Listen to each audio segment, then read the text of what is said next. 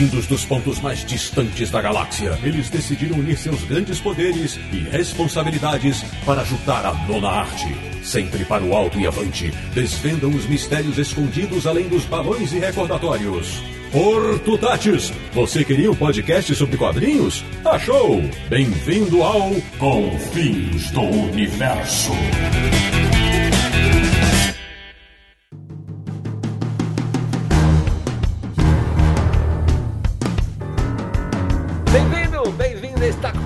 Mais uma edição de Confins Universo, o podcast que mais trata a nona arte como arte na internet brasileira, que é o podcast do Universo HQ, o site onde os quadrinhos estão sempre em exposição. E o programa de hoje vai desvendar com quantos originais se faz uma boa exposição de quadrinhos. Eu sou o Sidney Guzman, falo de São Paulo e lembro até hoje quando em 1996, no Museu de Boca Raton, na Flórida, nos Estados Unidos, eu fiquei boquiaberto ao ver Will Eisner admirando uma arte original de Hal Foster. De Petrópolis, no Rio de Janeiro, ele que em 2010, na extinta Rio Comic Con, travava toda a fila da mostra de originais de Milo Manara porque estava conferindo bem de pertinho os detalhes. Samir Naliato. Porque quadrinhos é arte e seu lugar também é no museu. Da República do Ipiranga, em São Paulo. Ele que nem é tão chegado em museus, mas experimenta falar pro cara que tem uma exposição de quadrinhos rolando para você ver o que acontece. Marcelo Naranjo. Tanto é verdade que eu só não vou fazer uma exposição com os meus originais de Alex Raymond, Moebius e Hugo Pratt, porque eu não tenho nenhum original de Moebius, Hugo Pratt, muito menos do Alex Raymond.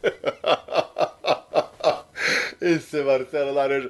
E fechando o timaço dessa edição, o nosso convidado especialíssimo, o cara cujo nome se tornou sinônimo de exposição de quadrinhos do Brasil. Meu amigo Ivan Freitas da Costa, bem-vindo! Oi, pessoal, muito feliz de estar aqui de volta. A segunda participação, a primeira foi há dois anos. Vamos nessa. É isso aí. Pois bem, meus amigos do Confins Universo, hoje você vai saber o trabalho exaustivo que é realizar uma exposição de quadrinhos. Então, prepare-se porque o papo vai ser enriquecedor e começa daqui a pouquinho.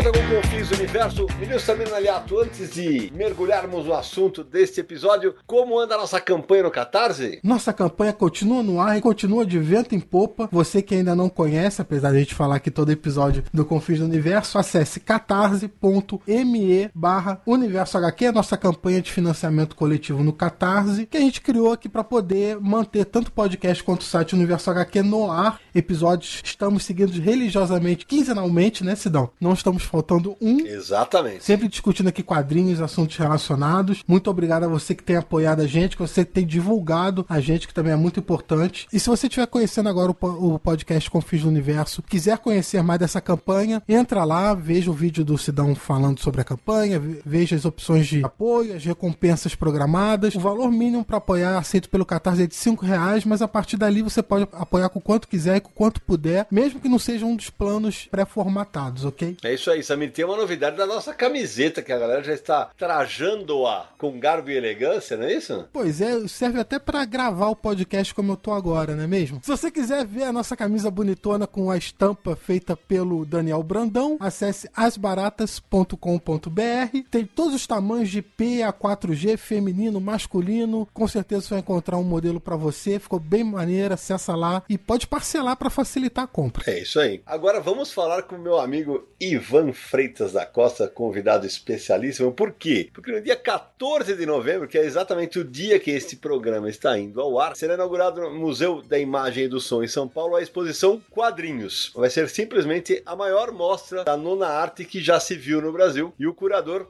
é justamente o Ivan. Ivan, se apresenta pra galera, pra quem não sabe quem é você, o monte de coisas que você faz hoje. Pois é, eu faço tanta coisa ultimamente na relacionada ao nosso universo aí de quadrinhos. Eu que comecei como executivo de marketing, trabalhando em um monte de empresas, paralelamente fui construindo uma coleção muito grande é, de quadrinhos e de artes originais e também uma participação, primeiramente, em exposições, uma pequena aqui em São Paulo em 2005, quando eu conheci o Cidão, inclusive. Ivan, como é que era o nome da exposição? A exposição chamava Super-Heróis Entre Nós e ela aconteceu dentro do Festival do Livro Infantil, Juvenil e Quadrinhos de São Paulo, que é um evento que nem existe mais. É verdade que eu lembro que eu fui conhecer o evento, Ivan. Aí eu cheguei lá e falei, ah, não, eu, eu via naquela pegada de, ah, não, é, vai ser exposição, né? É, vamos botar uns originais na parede e tal, né? Aí quando eu cheguei, eu falei, que porra é essa aqui, cara? Como assim esse monte de original aqui? E aí o Ivan me conhecia, eu não conhecia o Ivan ainda, eu não sabia quem eu era, eu nem chumba, né? Aí começamos a trocar ideia, eu falei, caraca, olha o que o cara tem. Ah, é, é meu. Eu falei, é teu. Mas a exposição foi com a coleção pessoal? Foi com a coleção pessoal e alguns empréstimos de alguns artistas estrangeiros. Tinha ali um original do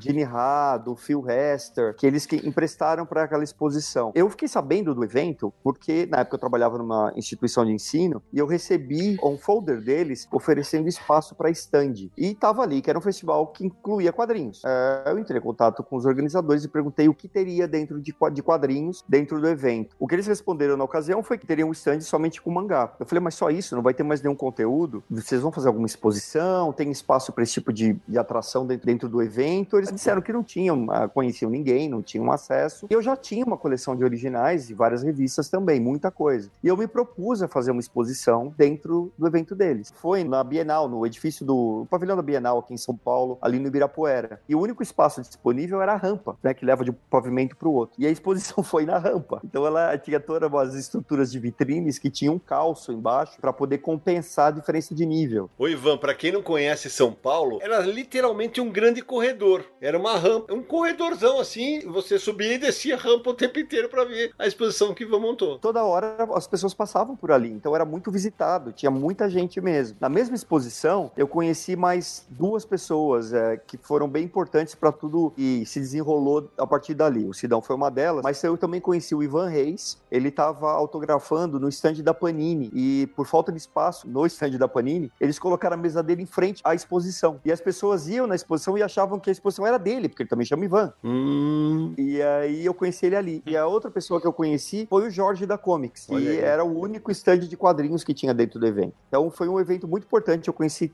quatro pessoas ao todo. O outro foi um, um organizador do festival. Participaram de uma forma importante em tudo que aconteceu depois daquele momento ali. É, como eu disse, eu conheci o Sidão lá em 2005, esse evento. E ele me apresentou logo em seguida para os organizadores do FIC, que na época é, tinham uh, entre os organizadores o pessoal da Casa 21 lá do Rio de Janeiro. O evento até então, ele era muito voltado para quadrinho europeu, quadrinho independente, tinha um espaço ali para ter uma pegada mais... E eu explico por que, Ivan, que eu fiz isso, porque eu ia a todas as edições do FIC, o Roberto e o Emanuele, que é, eram os organizadores da Casa 21, eles tinham mesmo essa pegada de trazer mais quadrinistas europeus, a maioria deles pouquíssimo conhecidas. E aí o FIC virava um festival em que pouca gente conhecia os autores, e eu falava sempre pra eles: olha, vocês precisam ser pop, tem que ter uma parte pop. Isso, é legal ter isso, mas tem que ter uma parte pop. Falei, ah, conheci um, um cara lá em São Paulo que o cara fez uma exposição assim, assim, assado, e aí indiquei o Ivan. E aí o Ivan fez uma bela história no FIC, né, Ivan? Pois é, na primeira edição que eu participei, que foi em 2007, eu levei uma versão repaginada dessa exposição de São Paulo, que ela inclusive uhum. tinha o mesmo nome. Ela foi como os super-heróis entre nós, mas ela era muito maior. Em o evento Bienal, né? Então, em 2009, foram 70 anos do Batman. E aí eu fiz uma grande exposição, que eu fiquei dois anos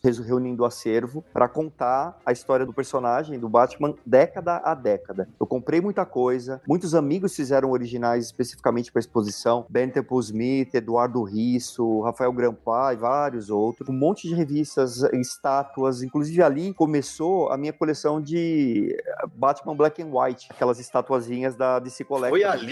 Foi ali pelo seguinte: a exposição só teria originais e revistas. E o Afonso Andrade, do FIC, ele insistiu que tivesse uma Batcaverna. Eu falei, Afonso, eu não tenho nada para colocar na Batcaverna. Eu não tenho colecionável, eu não coleciono isso. Eu não tenho Batmóvel, eu não tenho nada. Ah, mas precisa ter uma Batcaverna. E aí eu saí comprando algumas peças. É, eu comprei alguns Batman Black and White e alguns Batmóveis. E hoje em dia você tem uma coleção que a gente vê lá nos seus posts do Instagram imensas, né? Não, Samir, não é, não é ele tem uma coleção imensa. A coleção dele é invejada fora do país. Eu, outro dia o Ivan me mostrou que não sei quem lá fora, não sei se foi a DC, a DC Collectible, que mostrou a foto da estante que ele fez. Eles abriram uma tradição no, perfil da DC Collectibles no Instagram de sexta-feira do colecionador. Eu acho que é uma, uma sexta-feira por mês. Eles viram minha foto da, da vitrine com a coleção completa e disseram: a gente pode postar no nosso perfil? Falei, fique à vontade. E eles abriram, a, então o primeiro post dessa sequência aí, que virou tradição no, perfil deles, sexta-feira do colecionador, foi com uma foto da minha coleção. Porque eu tenho todos hoje do, do Batman Black and White. São 87 peças, acho, até agora. E eu comecei ali. O Afonso falou que eu precisava ter a Batcaverna, eu concordei com ele, comprei algumas, comecei a comprar todas as que já tinham saído e todas que saíram desde então, isso desde 2009, e já são quase 90 peças. Porque como vocês que estão aí participando do, do programa e aqueles que estão ouvindo, sabem que coleção você começa e não termina. Nunca. Então, e a coleção não tem fim, porque a, a DC, também ciente disso, não para de lançar estátua nova. Ô Ivan, agora a gente adiantou um pouquinho, mas eu quero saber o seguinte: é, quando você faz aquela primeira exposição lá em, em 2005, naquele momento você não sonhava em trabalhar com exposições de quadrinhos ou, ou trabalhar especificamente com quadrinhos, né? Porque você era um executivo de marketing muito bem sucedido, né? Sim, eu já eu tinha uma carreira nessa área de marketing já de muitos anos. Eu fiz faculdade nessa área, eu fiz MBA nessa área, eu publiquei livro teórico nessa área pela editora Atlas, um livro sobre marketing cultural, inclusive. Então, minha, minha carreira estava consolidada nesse caminho. E a, as atividades como produtor cultural de, de, ligado à área de quadrinhos era uma atividade paralela. Basicamente, era um exercício de desapego e de generosidade de abrir minha coleção para outras pessoas verem, na forma de exposições. E de acionar meus contatos para ajudar a levar a quadrinistas para o FIC, é, que eu participava na época. E era só isso. E aí teve um episódio em 2012 que me levou a repensar tudo isso e inverter a ordem de prioridade das coisas aí. Então, esse episódio foi o seguinte: eu já, já vinha pensando numa forma de profissionalizar o hobby, mas o que aconteceu, e é algo que eu, que eu tenho contado assim, até por uma forma de, de desmistificar a coisa, porque muita gente passa por isso, eu tive um episódio muito sério de transtorno de ansiedade, Uau. que me fez mudar meu estilo de trabalho, minha rotina de trabalho, uh, porque foi associado com o ambiente de trabalho trabalho. Então eu tive que mudar todo o meu dia a dia. E aí a, essa mudança passou profissionalizar o hobby e criar duas empresas. A Chiaroscuro Studios e a CCXP. Para quem não sabe, o Ivan, o episódio que ele participou do Confins do Universo junto com o Marcelo Forlani era sobre os bastidores da CCXP de 2016, então a terceira edição do evento que agora esse ano aqui nós vamos para a quinta, né? É, e o Ivan é um dos rostos famosos por trás do maior evento de cultura pop da América Latina. Em público já é o maior do mundo, né, Ivan? Em público já é o maior do mundo. Eventos nesse formato, com esse tipo de conteúdo, é o maior do mundo. Tem eventos no Japão, mas eles não são tão plurais quanto a CCXP. A gente fala de tudo ali dentro, né? Tem cinema, tem TV, tem colecionáveis, tem quadrinhos, tem board games. Então a gente tem tudo isso ali na, na dentro da CCXP. E a Chiaro Escuro é um estúdio que agencia artistas, né, o, o Ivan? Também pode falar um pouquinho disso para quem ainda não conhece. Tem gente que não sabe, mas o Brasil tem uma longa tradição artes gráficas, né, e de quadrinhos especificamente. E aqui no Brasil tem muitos artistas que trabalham para o mercado externo. Muitos deles têm um agente, que basicamente é uma pessoa que ajuda a conseguir o trabalho, administrar esse trabalho, recebimentos, é, divulgação e cuidar da carreira desses artistas todos. A Chiaroscuro Studios, ela foi fundada por mim e pelo John Prado, que já atua como agente há mais de uma década. Nós nos juntamos em 2013 para criar essa empresa e hoje a gente representa quase 60 artistas, quase todos eles brasileiros e que trabalham principalmente para DC Comics, Marvel, Dark Horse, Image, Aftershock, é, Boom, é, Dynamite Titan. Mas além dessas editoras todas, e falando de quadrinhos especificamente, a gente assina em média 30 revistas em quadrinhos por mês, que são publicadas originalmente nos Estados Unidos e na Europa, mas que depois são licenciadas para o mundo inteiro, inclusive para o Brasil. É, tanto é que é muito comum ir numa banca e encontrar quadrinho da DC com capa do Ed Barrows, com história do Ivan Reis, com história do, do Robson Rocha, né, que depois são licenciados para cá e a Panini publica por aqui também. Mas a gente também faz uh, design de estátuas para Iron Studios, é, Style Guide para Warner, camiseta para Riachuelo, é, caixa de produtos para Bandap, é, campanha publicitária para o Banco do Brasil. A gente faz muita, muita coisa aqui no mercado. E vocês aceitam iniciantes também? Artistas iniciantes? Como funciona essa parte? A Chiaroscuro ela está posicionada para agenciar os artistas que já têm um pouco mais de tempo de carreira aí. A gente sempre tem um pessoal que está um pouco mais no começo, ali nesse grupo, e que a gente ajuda a ir se desenvolvendo e se colocando no mercado. Um exemplo disso é o Robson Rocha. Quando ele começou com a gente, ele estava bem no começo da carreira. É, já há alguns anos, ele é um artista exclusivo da DC Comics. E está desenhando muito, aliás. Está desenhando demais. Ele hoje ele é o artista oficial do Aquaman, justamente no ano do lançamento do filme. Ah, legal. Oi, Ivan, mas me fala uma coisa, ó. É, é, até falei, quando eu vi a exposição de 2013, me chamou a atenção porque era uma exposição de originais tal, não era uma coisa tão comum no Brasil, mas eu vinha de uma experiência que eu queria saber se você passou por isso, que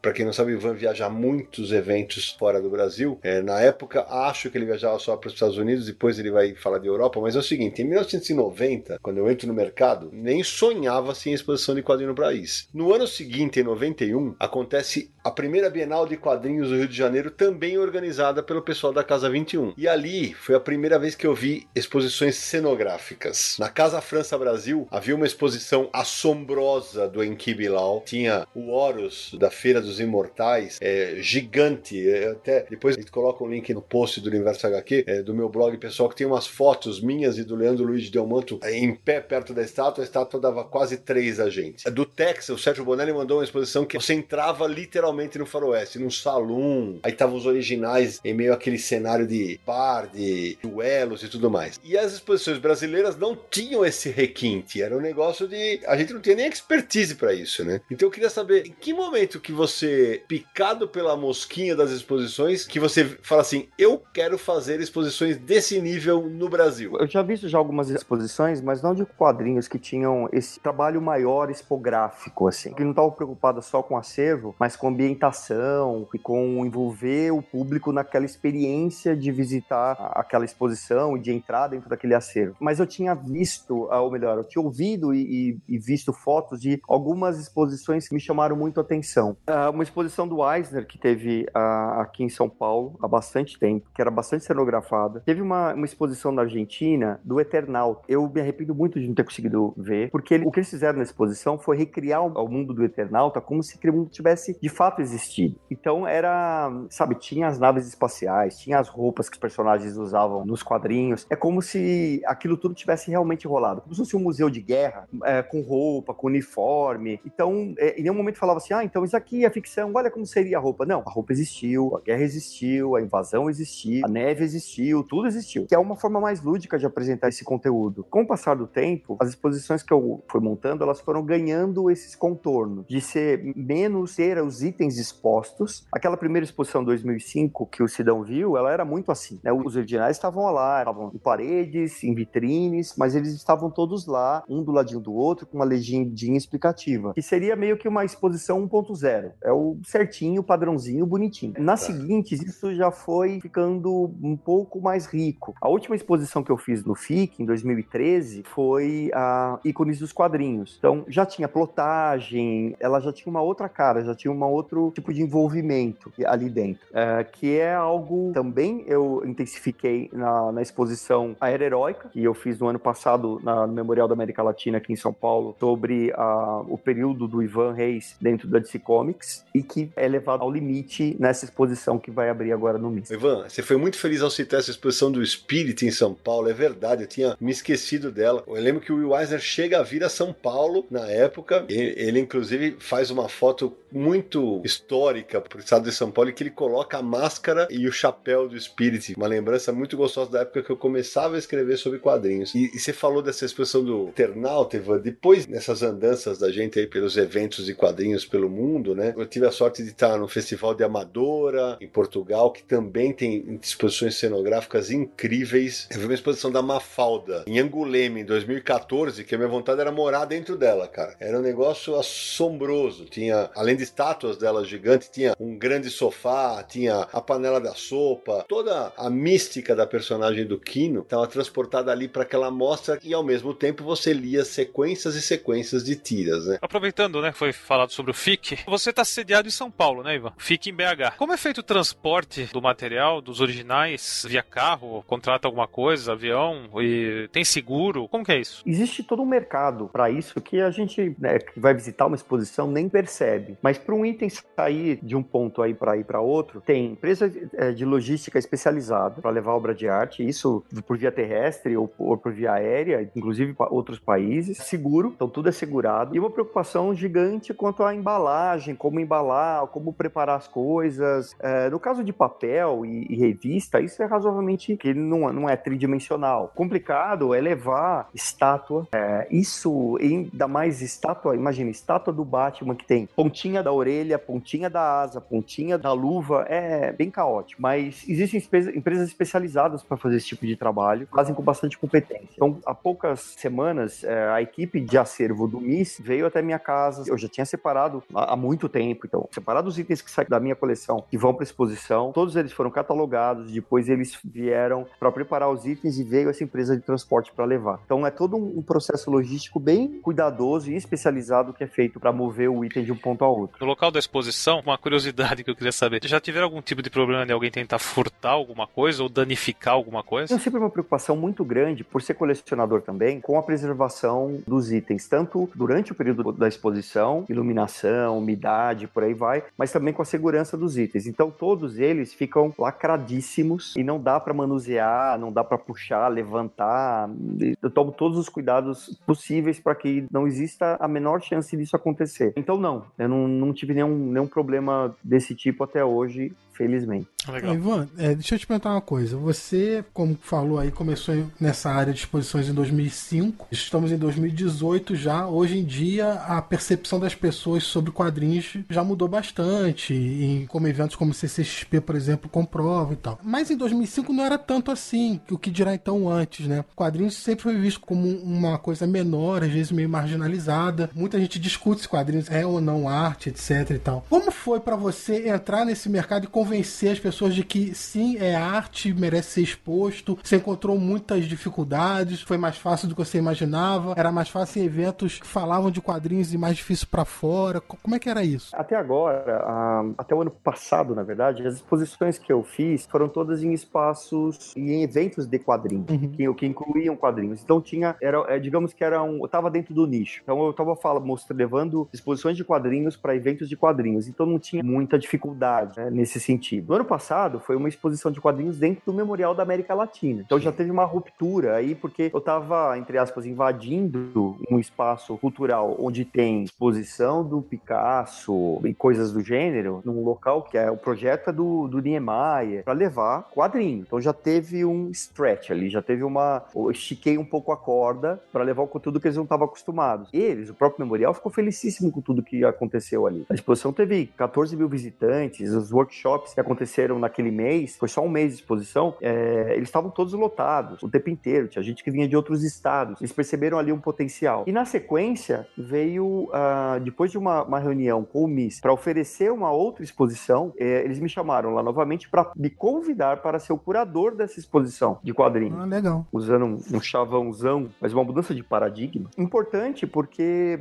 é, é um espaço cultural importante uh, do Brasil, já criou uh, um monte de exposições que levaram centenas de milhares de pessoas para lá e que percebeu que ter quadrinhos ali dentro era, era o momento, era o espaço e é o que eles queriam fazer. Eles estão né, tão comprometidos com essa ideia que eles deixaram, a meu critério, definir o recorte da exposição. Eles só disseram, queremos uma exposição de quadrinhos. Falei, ok, mas quadrinhos o quê? Né? Qual o recorte? A gente vai falar de quadrinhos sobre qual aspecto. Eles disseram, você decide. Incrível. Isso, isso, realmente é uma grande evolução. Como eu não tenho muito juízo, o recorte que eu decidi é não ter recorte. Que bom. E o que veremos na exposição, então? Então, a, a história de não ter recorte tem a ver com o seguinte. Uma das primeiras exposições de quadrinhos como arte no mundo aconteceu aqui em 1951 por um grupo de vários uh, artistas aqui do Brasil, entre eles o Álvaro de Moya. E eu quis fazer uma exposição muito grande, muito ampla, que dialogasse com essa exposição original original lá de 51, que fosse uma segunda grande exposição de quadrinhos aqui no Brasil. E uh, o recorte uh,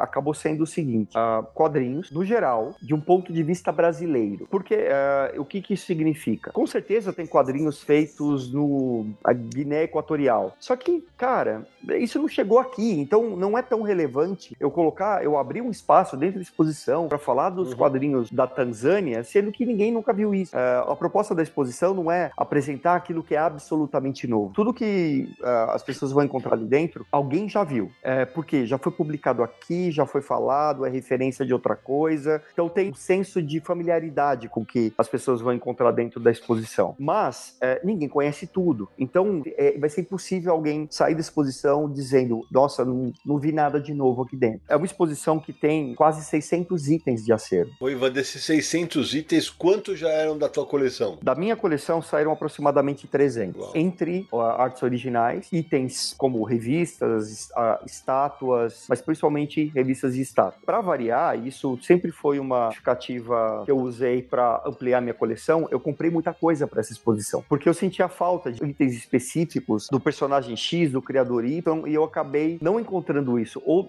no meu acervo ou no acervo de alguns colecionadores que gentilmente estão cedendo itens para exposição, e aí eu fui adquirir. Então eu adquiri algumas coisas para estar tá dentro dessa exposição. Só para contextualizar, é, a exposição que o Ivan citou de 1951, todos eles já estão falecidos, tá? Pelo Jaime Cortez, que era responsável pelos quadrinhos na editora Continental e depois Outubro, e depois trabalhou na Maurício Souza Produções como diretor de arte. É, Silas Roberg, Reinaldo de Oliveira, Miguel Penteado, outro nome importante no mercado de quadrinhos, e o Álvaro Moé. Vale a gente citar aqui o, o livro da Ópera Gráfica, né? Lançado em 2001, o ano 50, 50 anos, que conta justamente a história dessa exposição, né? Do Álvaro de Moya. Várias imagens Exatamente. da época, tá? Um resgate bem bacana feito pela editora e que inclusive foi relançado uh, recentemente pela editora Criativo com o nome de Reinventando os Quadrinhos. Então acho que dá, acho que é possível encontrar no mercado esse livro, sim. Nara, eu não sabia do relançamento, vou até atrás porque a primeira versão, que é a de 2001, editorialmente ele era muito ruim, era muito cheia de erros, uma revisão horrorosa. Espero que a, a versão nova tenha passado por uma revisão mais atenta. É, até me corrigir aqui, o nome correto dessa nova edição é A Reinvenção dos Quadrinhos quando o gibi passou de réu a herói. Conta aí dessa história no, da, da, exposição do Moya. E uma coisa que a gente falava em off, né, Ivan, que é, na época se ventilou muito a hipótese de ser a primeira exposição de quadrinhos do mundo. Acho meio uh, ousado e arriscado dizer isso, não? Porque, a rigor, uma exposição de quadrinhos é.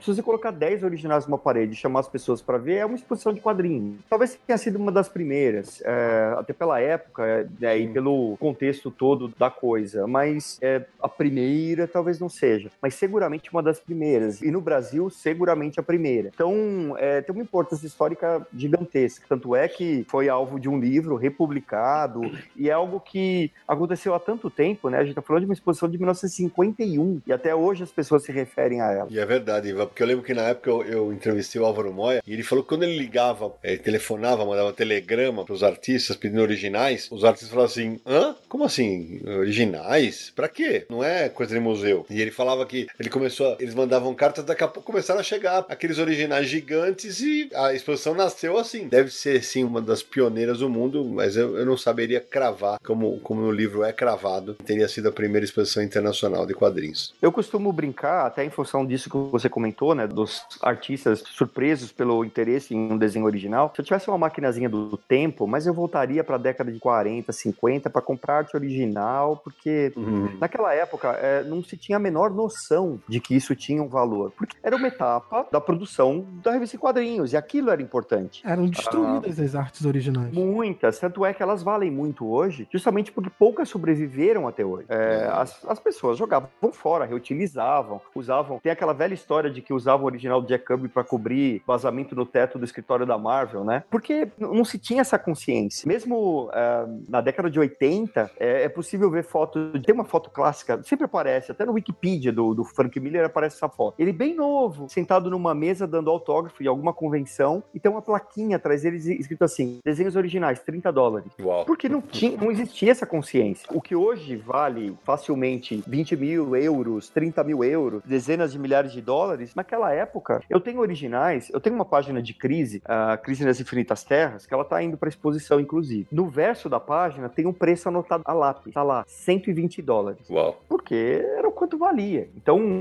que hoje vale muito, naquela época não se tinha nem noção de que valia alguma coisa. Que interessante. O mercado mudou em função do aumento de número de interessados, ou em função do, do de quadrinhos cada vez mais passarem a ser, é, passarem a ser considerados uma coisa normal. Hoje, hoje é considerado arte, hoje tem todo o seu público-alvo. O que, que aconteceu? Ou a inflação? O que, o que aconteceu para os valores mudarem tanto aí nesses últimos anos de originais? É, eu acho que tem uma soma de fatores aí que contribuíram para isso. Tem a ver com o mercado especulativo de quadrinhos na década de 90. Então, se, se existe uma especulação pela revista impressa, por que não pelo desenho original? Tem a ver com o envelhecimento dos leitores daqueles quadrinhos especificamente. Então, o cara leu, sei lá, o Superman do Burn na década de 80 e adorava aquilo. O cara ficou mais velho e fala: Poxa, um desenho original daquela revista. Vou comprar e colocar na parede da minha casa. Então, o, e o interesse, como qualquer dinâmica de mercado, né? Aumenta, aumenta a procura, o preço sobe. Ah, e a demanda é estável, é, ou melhor, a oferta é estável. Existe um original, né? Daquela página. Não tem dois, não tem três. As revistas tinham tiragem de 200 mil exemplares, mas tem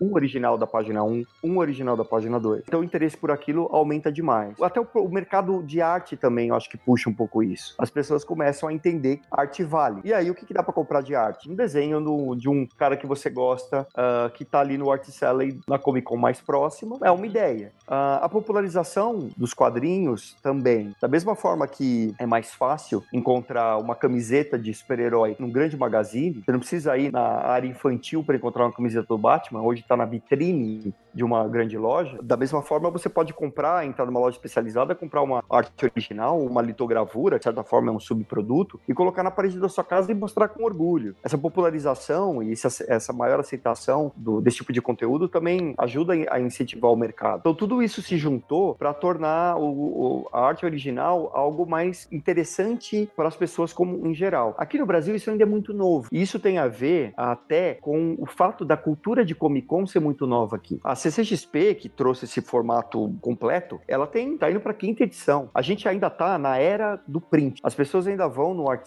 e compram post, print, print, um monte de print, pôster pra caramba, pôster de todo mundo. Mas já começa a aparecer pessoas que vão para lá e pedem um sketch, compram commission, compram o original baratinho. Então a gente tá evoluindo. Isso aconteceu no Brasil, vou fazer um paralelo com outro mercado. Há, há mais de uma década tinha as pessoas compravam aqueles alemães de garrafa azul. Sim. Opa! Então, aqueles vinhos eram ruins pra caramba, mas eles cumpriram um papel. Eles fizeram com que o brasileiro se acostumasse a tomar vinho. E aí aquilo vai evoluindo e a pessoa pega o vinho, vinho melhorzinho. Ah, eu gosto mais do Douro, eu gosto mais do Bordeaux. Isso vai sofisticando o paladar das pessoas. Voltando pros quadrinhos. As pessoas começaram há poucos anos a comprar print, a comprar pôster e tal, e começaram a flertar já com desenho original, a, com commission. Nas vésperas agora, como a gente tá da CCXP, é comum ver artistas brasileiros colocando lá, olha, estarei no Art Selling, na mesa tal, e minha lista de commissions está aberta. Estou recebendo pedidos. Isso não era comum até pouco, bem pouco tempo atrás. Então a gente está evoluindo nesse sentido. O interesse por arte original do Brasil está aumentando. Que legal. Ivan, agora me fala uma coisa. As suas primeiras exposições eram mais baseadas é, nas artes tal. No momento que você começa a fazer a curadoria para o FIC e começa a falar, pô, tem um caminho aqui para eu percorrer, unindo a tua antiga área de atuação, como é que foi o benchmarking dessa história? Como é que foi a troca de experiência? Você começou a viajar pelo mundo e ver exposições para ter ideias? Como é que funciona isso? Eu acho que tem uma da, da minha vida pregressa, por assim dizer, como executivo de marketing, que é justamente esse aspecto do benchmark. Porque no final das contas, tudo é referência. Eu não, eu não preciso ir numa exposição de quadrinhos para ter uma ideia de quadrinhos. Uhum. Eu não preciso ir numa Comic Con para ter uma ideia para CCXP. Essa visão não monotemática das coisas faz com que a gente pegue pegue, e no meu caso isso também se aplica, referência de absolutamente qualquer coisa. Se eu vou no MoMA e vejo uma coisa legal, eu pego aquela, a referência do MoMA. Se eu vou num evento de culinária, eu que vejo alguma coisa legal, eu vou pegar aquela referência também. Então, eu, eu não vi ainda tão, muitas exposições de quadrinhos muito legais, mas eu vi muitas exposições legais. Certo. Então, aí as referências vêm delas. A gente tem um grupo de produção dessa exposição pro MIS e a gente vivia trocando ali referência, olha o que eu vi, olha que legal isso, isso, aqui seria bacana, que tal essa ideia? E não eram disposições de quadrinhos, eram disposições, ponto. A gente puxou é, referências de tudo quanto é coisa. É, e isso daí acaba se refletindo nessa concepção da exposição quadrinhos no MIS. Uma outra coisa é a própria natureza do brasileiro. A gente é, é um povo que adora rede social. A gente invadiu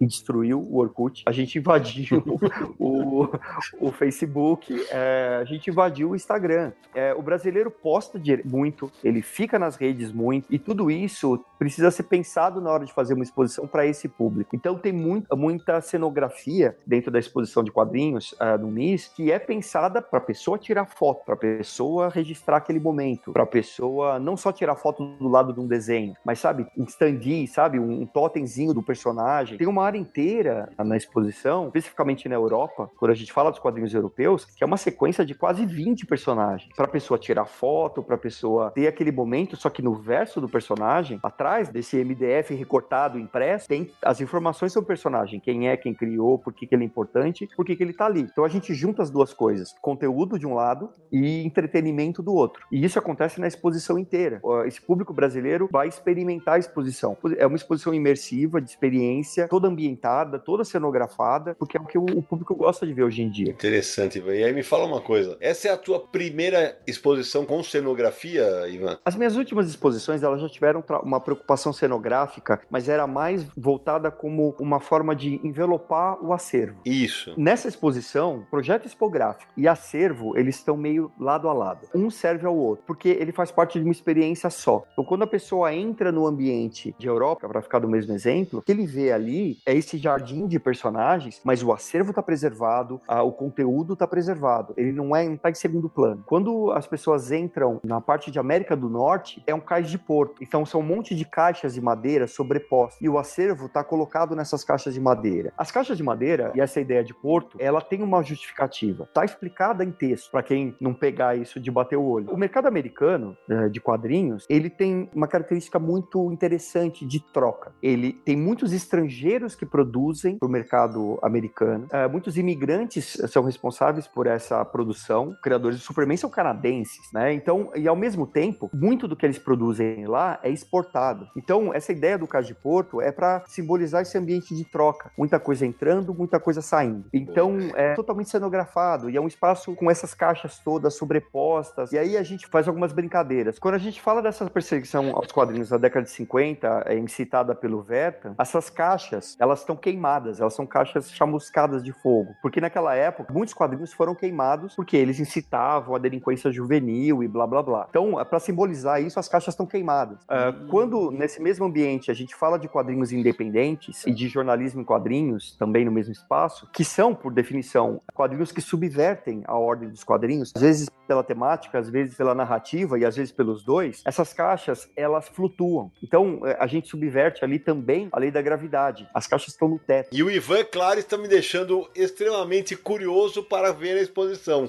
né? Se era essa a sua intenção, saiba que o senhor conseguiu. O Ivan, só fazer uma correção. O Joe Schuster, desenhista, era canadense, mas o Jerry Siegel era americano. Isso, isso mesmo. Por isso que eu não falei os dois. Falei o é. criador do Superman, é. que era um deles. Isso... Não lembrava qual dos dois, mas um deles é, é canadense. É isso aí.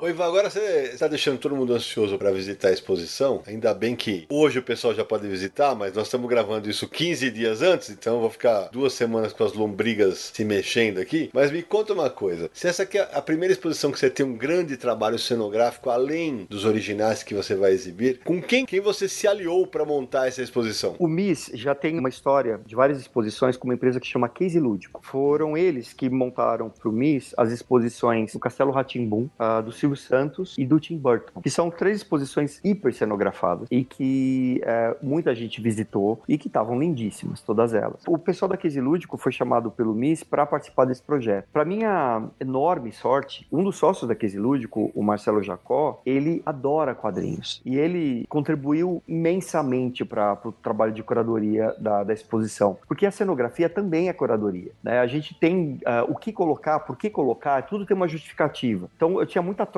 com ele de o que pôr, o que é isso, o que é aquilo. Ele, ele sugeria coisas, muitas delas eu aprovava direto, falava, cara, você matou em cima, é isso mesmo. Tinha outras que eu pedia porque tinham a ver com a narrativa da exposição, que é até uma coisa pra gente contar aqui, né, de como se concebe uma, uma exposição, porque ela é uma narrativa. Você, é você precisa contar uma história com começo, meio e fim, porque senão vira um amontoado de coisas. Então, eles contribuíram muito em tudo isso. E, além do aspecto de gostar do assunto, eles são extremamente competentes. Então, a exposição tem muito da Casey Lúdico ali dentro, tem muito do Marcelo Jacó ali dentro, tanto que no texto curatorial e a todo momento eu reservo, eu reservo um espaço para agradecer a ele, a Casey e também a, as curadoras é, do MIS, a Tássia e a Vanessa. Oi, Ivan, agora já que você jogou a isca para nós, então conta para nós, como é que se desenha uma exposição desse tamanho? Uma exposição, ela é, e é uma coisa que eu aprendi na marra, tá? Eu nunca fiz, e eu ainda quero fazer um curso de curadoria, mas é algo que eu fui entendendo ao longo do tempo. A minha primeira exposição, ela era meio que um catado de coisa. Ela não contava uma história, ela não se amarrava. Na segunda exposição, 2009, do Batman, ela já tinha começo, meio e fim. Eu tava falando de um personagem e de uma trajetória de 70 anos. Na terceira exposição, que foi a Criando Quadrinhos, é, do FIC 2011, eu contei o processo de criação de uma história em quadrinhos com itens originais. Então eu tinha roteiro original, design de personagem original, placa de impressão, tinha tudo ali para contar esse processo em detalhe. A quarta exposição foi a ícones dos quadrinhos, e aí eu, eu falava de cada um individualmente. Nessa exposição agora no MIS, o desafio é você criar uma linha narrativa, alguma coisa que não fique parecendo uma grande coxa de retalho. E é uma exposição muito desafiadora porque uh, cada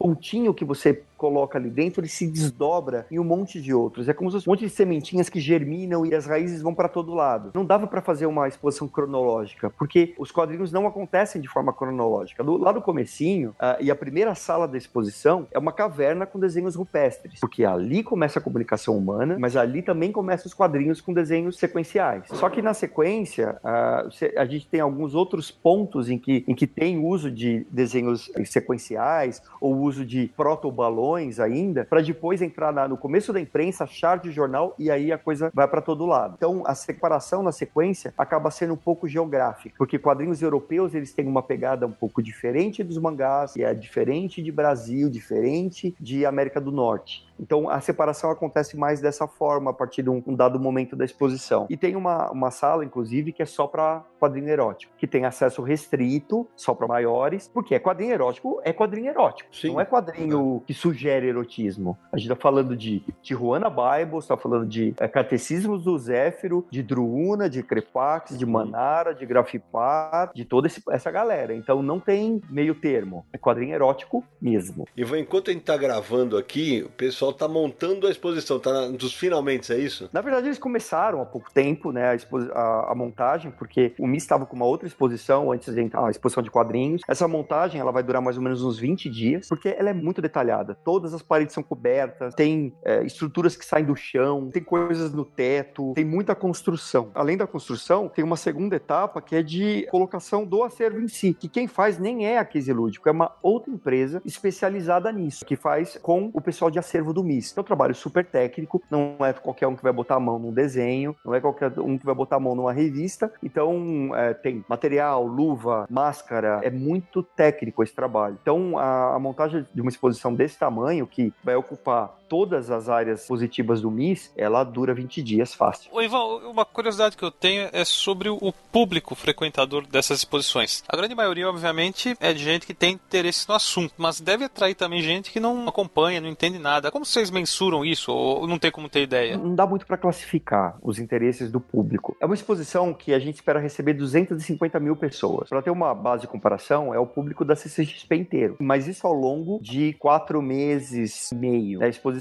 abre dia 14 de novembro e fica aberta até 30 de março do ano que vem. É uma exposição bastante longa, mas que ela se renova sempre, porque além da exposição, o MIS também tem um auditório e um foyer. Nesses espaços vai ter uma programação paralela de exibição de filme, bate-papos, lançamentos, que é uma oportunidade para a gente aprofundar alguns temas vistos na exposição e também complementar com alguns conteúdos que não puderam ser explorados como deveria ou como a gente gostaria dentro da exposição. Então é uma exposição bem longa. Falando sobre o público, né, especialmente, a exposição foi feita para atrair um grande público também. A fachada do MIS, eles têm um grande paredão que eles sempre usam para divulgação das exposições. O que eu pedi para ter ali é um enorme onde está o óleo de personagens de quadrinhos. Então, ali vai ter quase 200 personagens uh, reunidos. Vai ter Mônica, mas vai ter Valentina, vai ter uh, o Deus do Laerte, vai uh, Akira, vai ter tudo ali, porque é uma grande forma de mostrar que todos eles estão lá dentro. E ao mostrar tudo isso, mais do que mostrar um pincel com uma página em branco, uma coisa que remetesse muito à técnica, muito à produção, né, o processo de criação de quadrinhos, que nem, nem é o foco da exposição, mas sim uma grande celebração dos quadrinhos, a melhor forma de mostrar isso é mostrar os personagens. Então, é, as pessoas que passam ali na frente vão ter esse impacto de ver 200 personagens, dos quais eles vão reconhecer alguns, não vão reconhecer outros, e isso aí é o marqueteiro falando, é uma forma de atrair as pessoas lá para dentro, gerar curiosidade de o que é isso, que eu sei um pedaço, mas não sei o resto, e lá dentro elas vão ser surpreendidas por um projeto cenográfico muito bacana e um acervo que como nunca se viu aqui no Brasil. Eu vou, já que você falou do acervo, quantos originais? Você falou são 600 originais, né? São 600 itens, a maior parte deles originais, é, mas também muitas revistas e alguns que muita gente nem sabe que existe. O Flávio Colim, ele também fazia esculturas. Sim. Esculturas, pinturas. Exato. Eu tenho uma talha de madeira dele de um passarinho. Essa talha, ela tá é, dentro da exposição no ambiente que reproduz o estúdio do Ziraldo, que é um dos homenageados dentro da exposição. Tem vários. É, a gente reproduziu uma parte do estúdio dele numa área que a gente usa também para falar do processo de criação de histórias em quadrinhos. E no estúdio do Ziraldo, lá do Rio de Janeiro, ele tem vários desses passarinhos do Colim. Então fazia sentido ter um passarinho do Colim ali também. Então a gente leva esse passarinho que é do meu acervo para lá. Tá. Mas tem muitos originais da minha coleção e de outros colecionadores brasileiros. Tem um deles, que é o Ricardo Leite, que mora no Rio de Janeiro. Ele tem um acervo magnífico de arte, principalmente de quadrinhos europeus e de clássicos americanos. E estarão na exposição tira do uh, original do Karl Barks. Uau ele tem original do Superman, tira original do Superman do Siegel. Ele tem tira original do Batman, assinada pelo Bob Kane. Ô, louco! Pois é. Ele tem original do Príncipe Valente, original de Pafuncio e Maroca, original do Pogo, original do Tarzan. Tem uh, original de Peanuts, uh, original da Mafalda. Ele tem original do Eternauta. Calvin Haroldo. Calvin Haroldo, ninguém tem original. Ah. Uh, ele chama Ricardo Leite? Ricardo Leite. É, será que ele já fez DNA? Acho que ele não pode ser meu pai, né? Quem sabe, né? Vale a pena investigar isso daí. Mas, é, mas tem, é, tem, outros colecionadores que também prestaram. O Márcio Escoteiro, que é um grande Sim. fã de Batman, é, queridíssimo. Ele e o Marcos Vinícius também prestaram itens do acervo deles para exposição. O Marco Santana, a, aqui de São Paulo. O Franco de Rosa, que é, inclusive, ele e o Érico Assis, duas pessoas pessoas que contribuíram com os textos da exposição. Tem muito conteúdo na exposição, muito conteúdo que teve que ser pesquisado sobre personagens, criadores, revistas, tudo isso que está ali dentro foi escrito principalmente pelos dois. O Usha, aqui de São Paulo, também prestou muito acervo e vários, vários Ucha, né? artistas. Né? Isso, prestou vários itens também e vários artistas brasileiros, o Fábio Moon, Gabriel Bal, Rafael Grampal, o Matheus Santo Louco, Rafael Albuquerque, a Bill Kizeveli, o Ivan Reis emprestou muita coisa, dos estrangeiros vieram uh, o Luc Taniot, que é um francês, mandou muitos originais que ele tem lá, edição do Blueberry.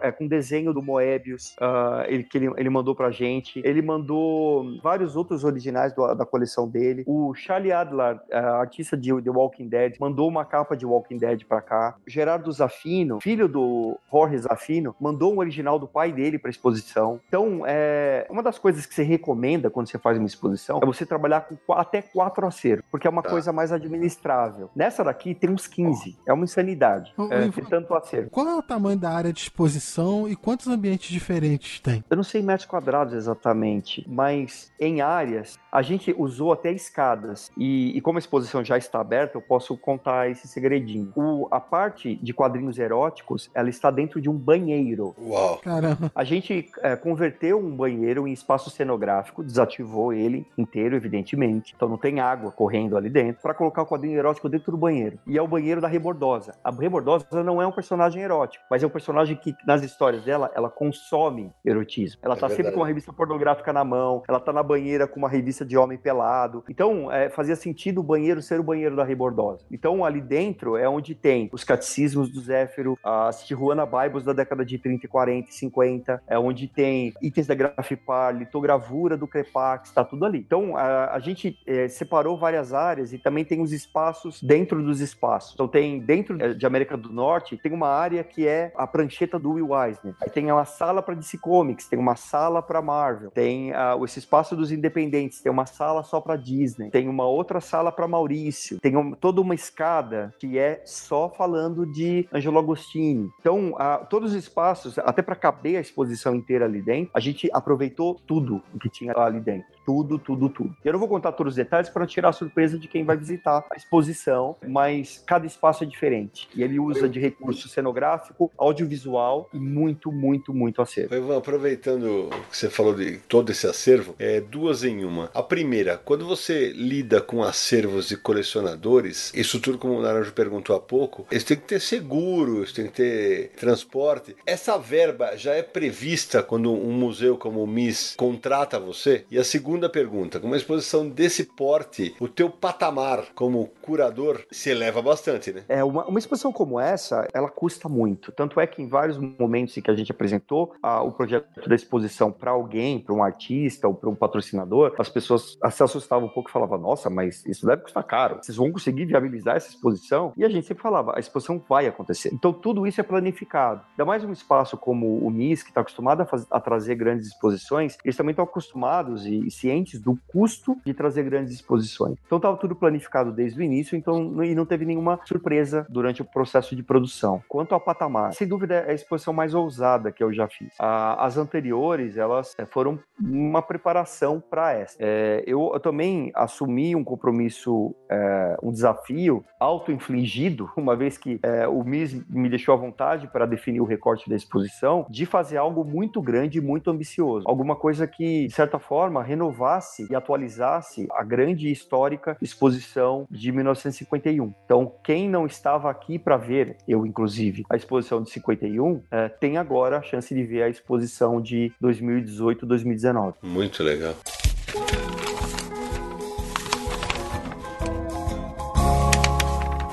Ivan, como é que foi para conseguir esse acervo? Assim, pesquisa, contato, é convencer para ceder as peças. Como é que isso funcionou? Uma exposição como essa, que não é algo que você pega um acervo inteiro de alguém e traz e ponto uhum. final, Tipo, é aquilo, a exposição tá pronta, ela tá vindo, sei lá, do MoMA, você só prepara o espaço, pum, a exposição cola ali, depois ela descola inteira e vai para outro lugar. Quando você faz uma exposição do zero, que é o que a gente fez, você tem duas coisas que você precisa equilibrar. Uma é o que você quer ter e uma aquilo que você consegue ter. Tem que fazer um equilíbrio entre essas duas coisas, uh, porque nem tudo dá para ter. Ainda mais no, ca no caso de uma exposição, é, conta com itens únicos. É o original é um original, então não dá para ter dois. Tem coisas que, coisas que que não sobreviveram até hoje. Tem outras que estão em acervos fechados. É, então a gente tem que fazer um equilíbrio dessas duas coisas. Eu tem coisas que eu gostaria de ter é, trazido para a exposição e que eu não consegui. Mas eu fico muito feliz e muito agradecido a todo mundo que cedeu o acervo para a exposição, porque cederam isso generosamente, cederam é, isso de um exercício enorme de desapego, de altruísmo, porque ter um original na parede da sua casa é uma coisa que você admira, que você tem como um item, é um ativo, é uma coisa que vale. Na hora que você abre isso para uma exposição, é um enorme exercício de generosidade, que você está deixando que outras pessoas também usufruam daquilo ali. Tenho uma gratidão é, muito grande por esses colecionadores e esses artistas todos que emprestaram itens para a exposição. E eu fiquei repetidas vezes muito feliz em ouvir de cada um deles assim: eu estou emprestando, eu estou cedendo porque é para você. Porque eles têm consciência de que o cuidado uh, que eu tive uh, e que eu continuo tendo com os itens do acervo é o mesmo que eu tenho tenho com o meu acervo. Eles têm a sua trajetória de exposições, mas eu também tenho a minha trajetória de exposições. As pessoas já viram tudo que eu fiz. Eu tenho quatro troféus HQ Mix de melhor exposição. Eu tenho uma reputação e essa reputação foi colocada na mesa para cada um deles com tranquilidade e disseram isso: olha, para você eu empresto. Eu, de novo, fico muito feliz com esse gesto de generosidade de cada um deles. Ah, bacana mesmo. Até porque se fosse para mim, por exemplo, não voltava. Hashtag passa. Mas parabéns. Por isso que ninguém ia fornecer nada para você.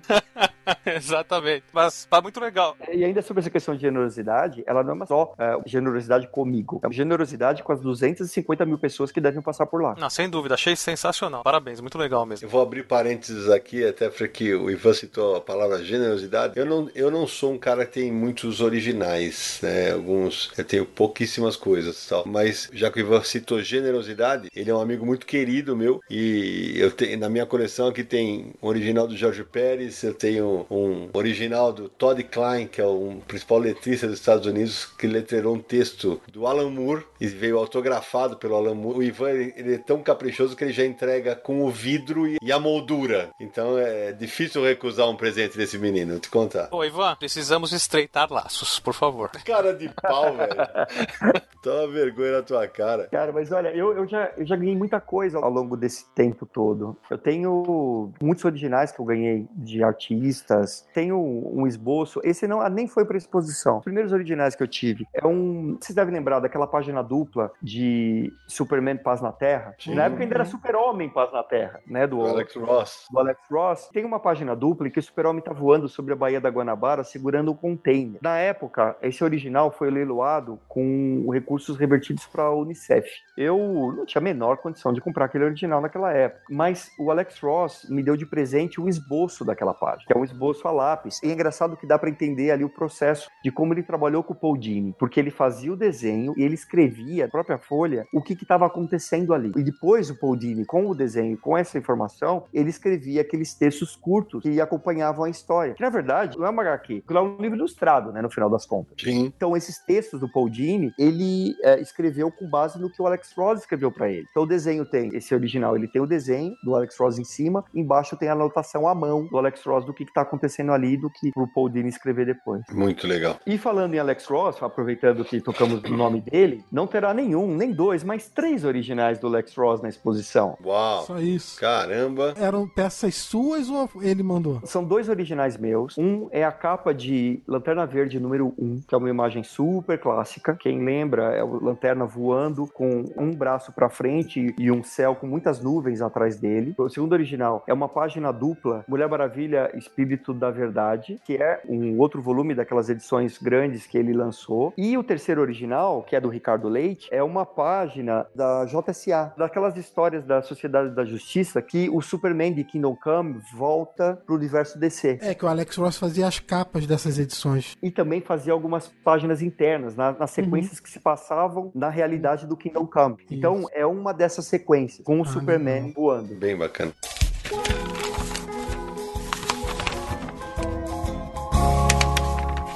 Ivan, aproveitando aí que você disse sobre que a exposição é feita com o que você quer ter e outra com o que você consegue ter, tem alguma coisa que você queria muito e não conseguiu, ou algo que você não esperava e de repente chegou e foi uma grande surpresa que encaixou na exposição? Eu tinha, e, e a gente trabalhou muito para isso, vontade de ter originais de mangás, dos principais mangás. Uhum. Só que o que acontece? Esses originais, eles ficam nas editoras, isso não sai de lá. Não existe um mercado de arte original de, sei lá, é, Vagabond. Isso não, não tá em lugar lugar nenhum. É, então você não consegue acessar, não tá na mão de colecionador. Isso é, é uma coisa que eu tive que descobrir, porque não é uma coisa que eu coleciono, que eu tive que descobrir no processo da composição dessa exposição. De que esses originais não eram coisas que dava para acessar. Isso foi uma, uma coisa que eu tentei, mas eu descobri que não é possível. Então, beleza. Uma coisa que acabou entrando assim muito no 47 do segundo tempo foi uma edição específica de um catecismo do Zéfiro, que é que chama A Ceia de Natal. A capa desse catecismo é a capa que a Marisa Monte usou no CD uh, ah, Barulhinho Bom. Hum, tá. Para quem não lembra, uh, esse CD da Marisa Monte, no encarte, só tem desenho do Zéfiro. Verdade. E a capa é a capa desse catecismo chamado A Ceia de Natal. Ele entrou assim, no... já estava pronta a exposição. Aí apareceu esse catecismo, eu falei, abre porque ele tem que entrar porque eu tô procurando isso desde o início. Foi bem bacana mesmo, bem legal, fiquei bem feliz. Carlos Zéfiro que foi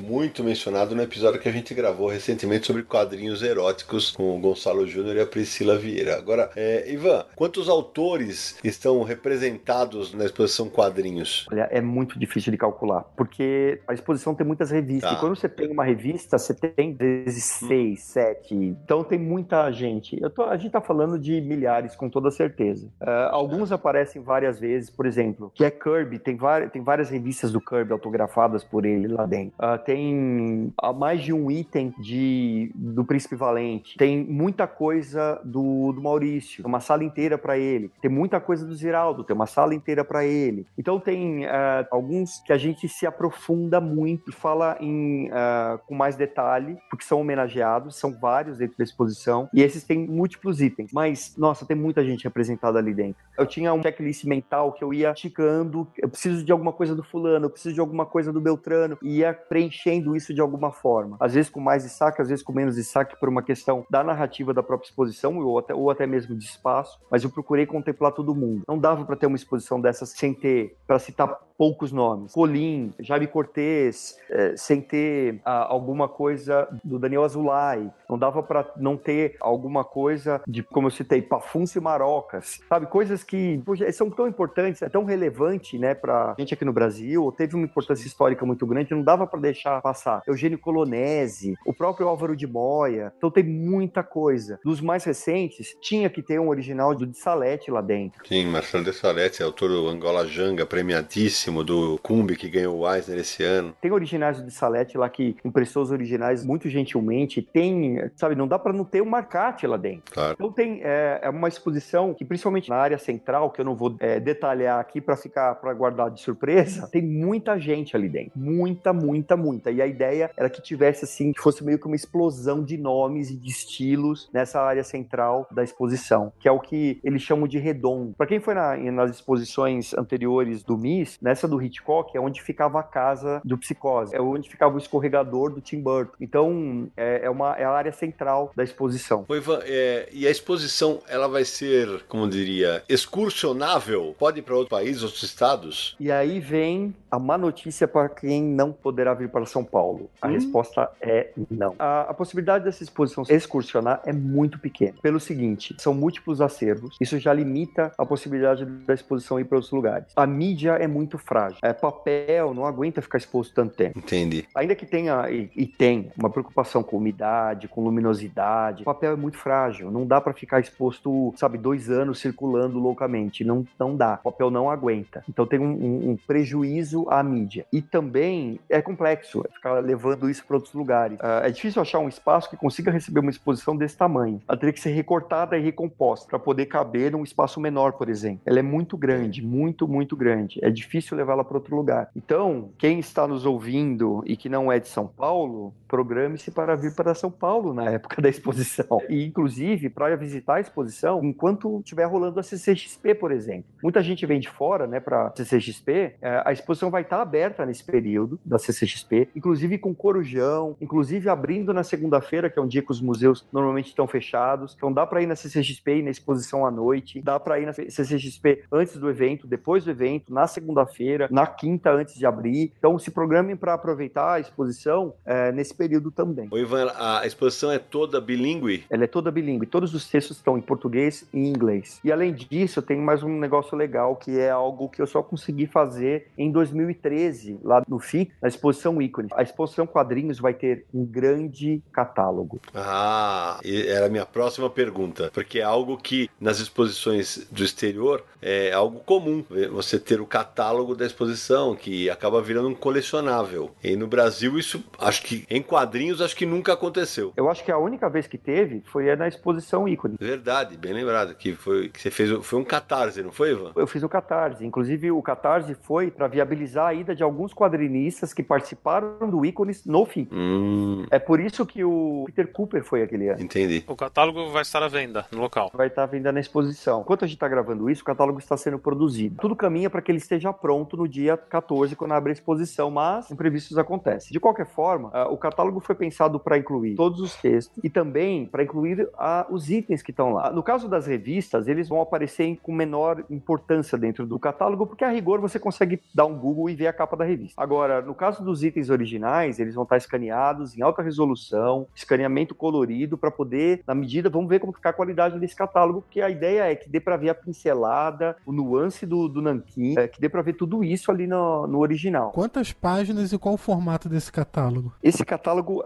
o formato eu, eu ainda não sei exatamente como, como que vai ser, como eu disse, está sendo produzido ainda, uhum. mas ele deve ter algo em torno de 200 páginas. Caraca! É um livrão. O Ivan, a gente tá gravando esse programa, como a gente já falou, antes da exposição estrear, mas é, eu fico me perguntando aqui, qual é a tua expectativa é, em relação à exposição? Qual é o presente que essa exposição vai trazer para o Ivan Freitas da Costa? Acho que o maior presente é, é que é mais um passo para a gente colocar os quadrinhos, aí, aí a, o marqueteiro aqui já pensou aí na palavra posicionar, um posicionamento de marca tal, e de colocar os quadrinhos na, no imaginário das pessoas, não só de quem gosta de, de quadrinhos, como uma forma de expressão artística que cabe dentro de um museu, que merece estar dentro de um museu e que é para ser visto dentro de um museu. A gente sempre fala do quadrinho como uma das formas de arte, mas isso acaba às vezes ficando um pouco meio entre nós, né? Agora, quando uma pessoa vê, isso é muito simbólico, muito emblemático, a pessoa vê num caderno de cultura, de um grande jornal, num programa de TV, que um museu que ele conhece, que ele já ouviu falar e que já recebeu outros lugares, outras exposições grandes, um museu que ele provavelmente já visitou, que abriu espaço para uma exposição de quadrinhos, é uma forma de validação desse conteúdo, né? É uma forma de, de dizer que sim, merece estar ali, sim, a gente, quanto museu, reconhece que isso merece estar aqui. Eu acho que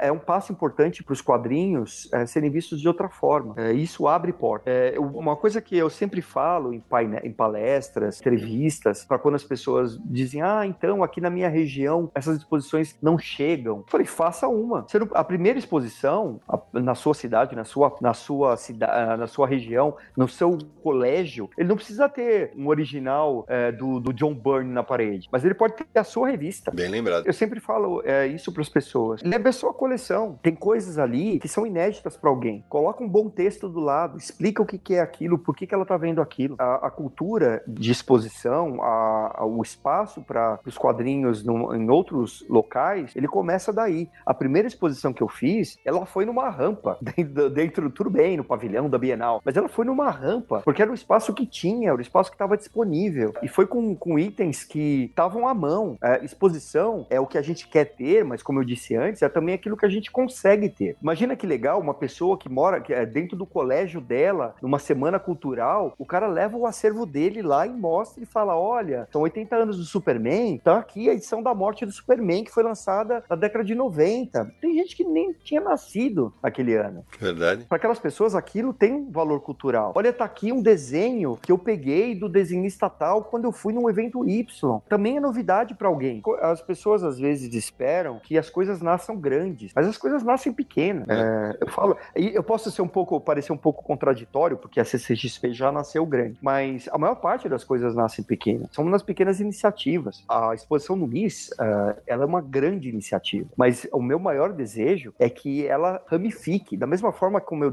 como eu sempre fico muito feliz quando fico sabendo que tem um, um evento surgindo no, de quadrinhos, uma Comic Con, uh, um, um, evento especificamente de quadrinhos, numa cidade X no interior do estado Y. Eu fico felicíssimo com esse tipo de notícia, porque a, o público de lá é, não consegue vir para cá, mas eles querem ter esse tipo de acesso. Ainda que o grande ator da série tal não vá para lá, não tem problema. Mas ele teve lá uma experiência dentro daquele universo, ele pôde se reunir com pessoas que têm interesses afins e puderam trocar ideias e, e criou-se um, um, foco, né? Criou-se uma célula do bem ali naquela, naquela região. O mesmo vale para as exposições. Então, o que eu mais desejo é que isso se, isso ramifique. Ainda que a exposição inteira não possa ir para a cidade da pessoa, leve um pedaço. Tem, eventualmente, tem um quadrinista na sua cidade, faz uma exposição uhum. sobre o trabalho dele. É isso aí, concordo com o Ivan. Acho que a, essa é uma missão da gente, todo mundo que trabalha com quadrinhos há tanto tempo, de fazer os quadrinhos chegarem a mais e mais pessoas que não leem quadrinhos. Já falei disso várias vezes nas minhas palestras aqui no Confins Universo. O cara fala, ah, isso é uma utopia. Não, não é uma utopia, é um trabalho de formiga. E a gente, sorte que somos muitas formigas, o Ivan do lado dele, a gente do nosso lado, todo mundo fazendo o melhor para que mais e mais gente fique, chegue nos quadrinhos e fique nesse mercado. Acho que isso é a parte mais importante. Agora, Ivan, para a gente encerrar, a exposição é, vai ter entrada paga, vai ser gratuita? Como é que funciona? O MIS tem um modelo muito legal, é uma proposta e um projeto muito bacana. Os, os ingressos são super baratos. A inteira é 15 reais. Barato mesmo. É muito barato, é, mu é muito mais barato que uma entrada de cinema. Além da exposição, vai ter atividades paralelas é, ao longo desses meses todos, que as pessoas também podem ir para participar. É, é uma exposição muito grande. Então, inclusive, uma dica para quem é aqui de São Paulo, para quem tem possibilidade, de, é, essa possibilidade, vá mais de uma vez, inclusive. Porque é tanta coisa, é, são tantos itens, são tantos textos, a pessoa vai querer ler tudo, vai querer se debruçar sobre cada item. Aproveitem esses meses aí, esses cinco meses, para visitar a exposição mais de uma vez. É, quem for uma vez, com certeza vai querer voltar. Tem muita coisa para ver, não dá para ver numa tacada só. A exposição, como eu disse, tem uh, ingressos, uh, com, os preços são muito, como se diz, preços populares, uh, uhum. porque é a pegada do museu. O museu, o, o MIS, ele sempre tem esse tipo de proposta. Isso não quer dizer que é uma exposição simplesinha, é uma exposição muito, muito rica no aspecto de qualidade, quantidade, cuidado. Quem for vai ficar muito feliz. Lembre, e aí em minha defesa, trabalho de curadoria é uma visão pessoal sobre um tema, né? Então, é, tem muito dali do, da forma como eu vejo o quadrinho. É, tem gente que vai chegar e falar, não tinha fulano de tal, não tinha um, um altar para fulano de tal. Desculpa, mas é que é meio que aquilo que a gente conseguiu juntar e uma visão desse mundo. Então, é muito pessoal no final das contas, né? É, uma, é meio que um convite para ver uma coisa que eu montei, uma coisa que eu fiz do jeito que eu achava que tinha que ser. Ela tem gente que vai querer, gostaria de ver outras coisas. É, mas acreditem, foi feito com extremo carinho por todo mundo que está envolvido. É, extrema preocupação de, de fazer uma entrega de muita qualidade, uma exposição muito bacana para todo mundo. E a gente tem muito orgulho do que a gente está colocando para o público visitar a partir do dia 14.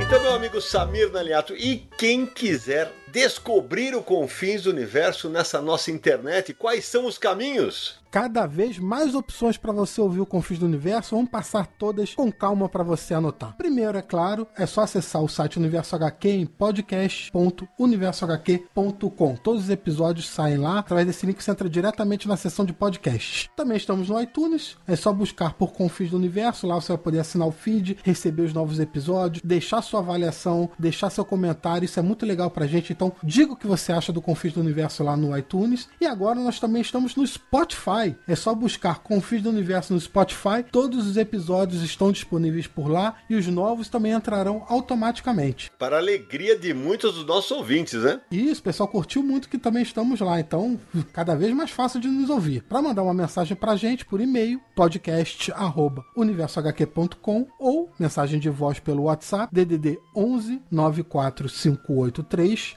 59 89. O Confins do Universo é um podcast do site Universo HQ, www.universohq.com. Também estamos nas redes sociais, é só buscar por Universo HQ no Facebook, no Twitter e no Instagram. Confins do Universo é um podcast quinzenal. Se você quiser conhecer nosso projeto, quiser apoiar a gente no Catarse, também é simples, acesse catarse.me barra Universo HQ. Muito bem, meu amigo Samir Aliato. Agora me diz, neste episódio de Confins do Universo, teremos mensagens dos ouvintes? Temos várias várias mensagens dos ouvintes. Quer começar com voz ou com e-mail? Ah, voz primeiro, vamos nessa. Salve galera do Confins do Universo, eu sou Ricardo Chagas, aqui de São Paulo, ilustrador, quadrinista e tenho minha pequenininha coleção de, de colecionáveis ou de bonecos. e eu gostaria de falar quando no programa quando citaram a coleção do Todd McFarlane, é, eu acho que foi uma das primeiras que chegaram no Brasil assim com uma qualidade legal de pintura, né? Eu lembro que a, única peça que eu tenho da coleção do Mark Forlane é o Gene Simmons, da coleção Cycle Circles, né? Que eu ganhei da, dos meus pais de aniversário. E era super barato na época até, né? Comparado aos preços da, do Marvel Legends de hoje em dia, né? E além disso, também é, é, legal falar sobre as pessoas que tentam, no meu caso, né, que eu tenho bonecos da Glaslit também no meio da coleção e tal, que não são de, de, de alta qualidade, mas tem justamente o lance da do amor à peça, né? Do, que existem a, que o colecionável aqui não entende, é, não é só a peça em si, mas é o amor que a gente deposita, principalmente quando lembra da infância, né? Eu tenho coisas importadas que amigos me deram, como Shadow Moon, Kamen Rider Ichigo, né? então é isso. E cara, que programa incrível! Foi, eu revisitei minha infância. Eu tenho 30 anos, mas eu continuo uma eterna criança e confio no inverso. Que programa cabuloso. Forte abraço a todos vocês. Fala, Ricardo. Primeiro, obrigado pela tua mensagem. Que mensagem bacana, né? Você toca num ponto bem interessante. Para quem é colecionador de qualquer coisa, é muito difícil que as outras pessoas que não têm esse mesmo hábito entendam o que é esse amor que você citou. E todos nós que colecionamos quadrinhos, ou action figures, bonequinhos, ou DVDs, o que quer que seja, tem esse, esse fator, esse amor pelas suas coleções. Então, pô, muito legal a tua, a tua mensagem. E para repetir repetir o que você falou, foi cabulosa. Fala pessoal do Confins, quem fala é o Manolo, 42 anos, São Paulo, supervisor de qualidade e leitor de gibi, sei lá, desde sempre, desde uns 35 anos já. Uh, o meu comentário é para o programa dos bonequinhos, porque me fez lembrar um episódio bastante triste da minha vida Bom, eu, como todo mundo aí que curte o Confins, eu aprecio bastante, né, os colecionáveis, os bonecos, action figure, qualquer que seja o nome. E uns bons anos atrás eu tinha uma coleção da Liga de Justiça Sem Limites, da Mattel. E na verdade eu estava montando a coleção, né, à medida que ia saindo os bonecos. E eu já estava ali na faixa de uns 40, 38 a 42 bonecos. Quando fiz uma reforma na minha casa, daí minha esposa, eles ficavam no rack da sala, minha esposa pegou todos esses bonecos, colocou em uma sacola. E por um acidente, um evento misterioso, essa sacola foi pro lixo. E aí foi minha coleção inteira da Liga da Justiça Sem Limites pro lixo. Bom, esse aí foi um teste realmente para ver se eu amava minha esposa, porque olha, bateu forte a vontade de largar tudo, mas tá valendo, valeu valeu muito o programa inevitavelmente me fez lembrar dessa dos meus bonecos e de lá para cá, na verdade, até perdi o interesse de colecionar muita coisa. Eu já tenho pouca coisa em casa dos bonecos, action figures, e tô focando só nos meus gibis mesmo e nos meus filmes. Valeu pelo programa e por todos os outros programas.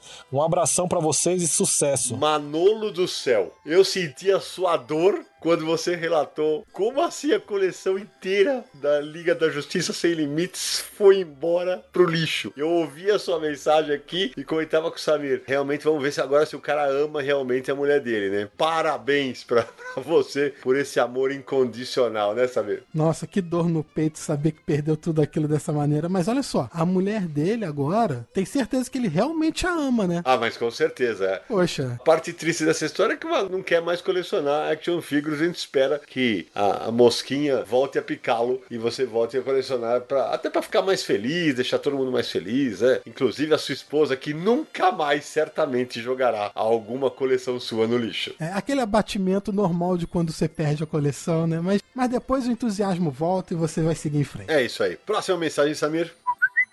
Olá pessoal do Confins, tudo bem? O meu nome é Emerson Minesso, eu tenho 46 anos, sou de São Caetano do Sul. Eu ouvi o programa de vocês sobre os bonecos e figuras de ação, né? E para mim foi muito nostálgico ouvir esse programa. Nostálgico porque eu trabalhei na Gulliver Brinquedos durante sete anos e lá eu conheci o escultor que fez o, Forte Apache, nas figuras do Forte Apache, o, o senhor Júlio, né? Um senhor muito simpático, muito brincalhão, né? Infelizmente ele já é falecido. E eu também participei de vários projetos lá, entre eles a Turma da Mônica Jovem e a Turma da Mônica Clássica, né? Então, para mim, esse programa foi muito gratificante ouvir, né? Porque eu participei de, de um pedacinho dessa história de, de bonecos da minha vida, né? E guardo isso com muito orgulho e queria dividir isso aí com vocês. Obrigado, gente. Parabéns pelo trabalho. O Emerson é freguês já antigo do, do Confis Universo, já apareceu aqui em algumas edições com mensagens. Foi meu colega de, de faculdade lá na Metodista em São Bernardo do Campo, tá de volta porque essa mensagem é realmente muito bacana. Esse episódio de ter trabalhado com, com esse senhor que fazia os bonecos do Forte Apache da Gulliver e, e, de ter vivenciado um pouco dessa história por dentro da confecção do, dos bonecos é realmente, é realmente muito bacana. É a gente fica feliz que tenha te tocado dessa maneira. Esse programa teve uma repercussão incrível, né, Samir? Foi, bastante gente entrou em contato com a gente para contar suas histórias e a gente percebe como a nostalgia é um fator preponderante na nossa vida, né? Todo mundo se sentiu é, emocionado ou relembrou de um momento importante da sua vida quando era mais novo. É, e isso é um dos fatores do colecionador, né? Ele é muito movido por nostalgia também. É isso aí. Samir, então vamos para nossa última mensagem de áudio, vai. Senhores, é, acabei de ouvir é, uma edição do podcast sobre as séries oriundas de quadrinhos, né? E na semana, algumas semanas atrás, eu ouvi um sobre colecionismo lá, né? Dos bonequinhos e tudo mais. Achei duas edições fantásticas. Fazia um tempo que eu não ouvia o Confins do Universo. Eu era ouvinte, aí dei uma parada com parada de ouvir, nem sei porquê, acho que pelo acúmulo de vários podcasts de outros temas e tudo mais e voltei a ouvir nesse, nessa edição sobre os bonequinhos lá, né? Que achei muito top. E aí, ouvindo essa agora, acabei de ouvir essa do, das séries de quadrinhos, né? Baseada em quadrinhos, uh, eu fiquei pensando numa parada aqui. Uh, por exemplo, eu quero começar a ler quadrinhos. Por onde eu começo? Qual é o guia? Qual é a base? Qual é o passo a passo que vocês dariam para um cara que quer entrar nesse universo? Beleza? Obrigado, parabéns aí pelo conteúdo, muito top. Meu nome é Bruno Scarim, eu também sou produtor de podcast, eu tenho um podcast de kart. Se vocês tiverem curiosidade, acessa lá Kart Bus. Kart é K-A-R-T buzz.com.br.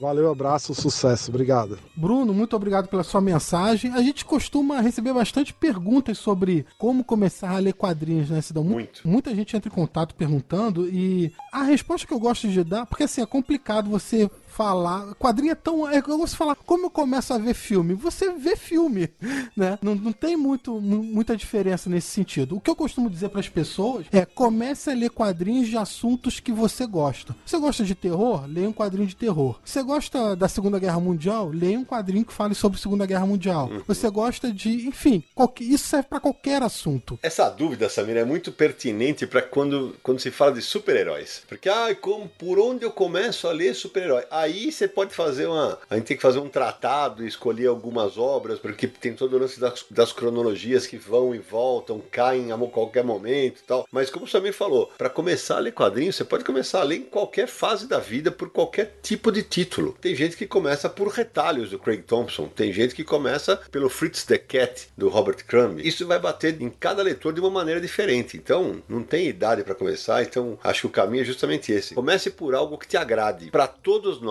que somos fãs de quadrinhos, eu sempre repito isso nas minhas palestras. Dê quadrinho de presente para quem não é leitor de quadrinhos e tá cheio de opções para você presentear. Bom, Samir, agora vamos fazer o seguinte, vamos falar de alguns e-mails que a gente recebeu. Você começa, vai. Vamos lá, o primeiro e-mail é do Ricardo Gonzalez. Ele diz o seguinte: Estou escrevendo porque acabo de escutar o Confins do Universo 61, dois bonequinhos aos action figures, pra você ver como é que o pessoal curtiu esse episódio, né, Cidão? Pode crer. Como não poderia deixar de ser, achei sensacional. Ainda mais sendo eu mesmo um colecionador de G.I. Joe Comandos em Ação. Essa história do Batman, da Heróis Gulliver, do Éder Pegoraro, foi emocionante e é muito representativa do que estas coleções significam para cada um de nós. Sei que não era o objetivo do podcast, mas gostaria de fazer um pequeno pequeno adendo que o G.I. Joe foi muito importante também em, mídia, em mídias como os quadrinhos. Elas não chegaram a pegar por aqui, com uma tentativa da editora Globo que durou apenas 12 números e uma da editora Abril que durou apenas 10. Nos Estados Unidos, no entanto, ela chegou a ser a revista mais assinada da Marvel. Por lá, ela passou alguns anos em ato, mas continuou pela IDW seguindo a numeração de onde parou, e pelas mãos da lenda Larry Hama, mesmo autor que escreveu todos os gibis do título G.I. Joe A Real American Hero desde o número 1, além de escrever as fichas que vinham atrás das cartelas dos bonecos. Atualmente está no número 256. Na real, a mídia que mais fez sucesso por aqui foi o desenho animado produzido entre 1983 e 1987 e que vocês certamente devem lembrar dos domingos na hora do almoço ou do show da Xuxa na Globo. Eu e uns amigos estamos na luta para tentar interessar alguma distribuidora em home video a lançar essa animação com a dublagem original de Herbert Richards, mas esse mercado anda bem complicado por causa da concorrência com streams e pirataria, como vocês devem imaginar. Então, se vocês pudessem nos fazer um jabazinho, seria uma baita ajuda. Aí o jabazinho.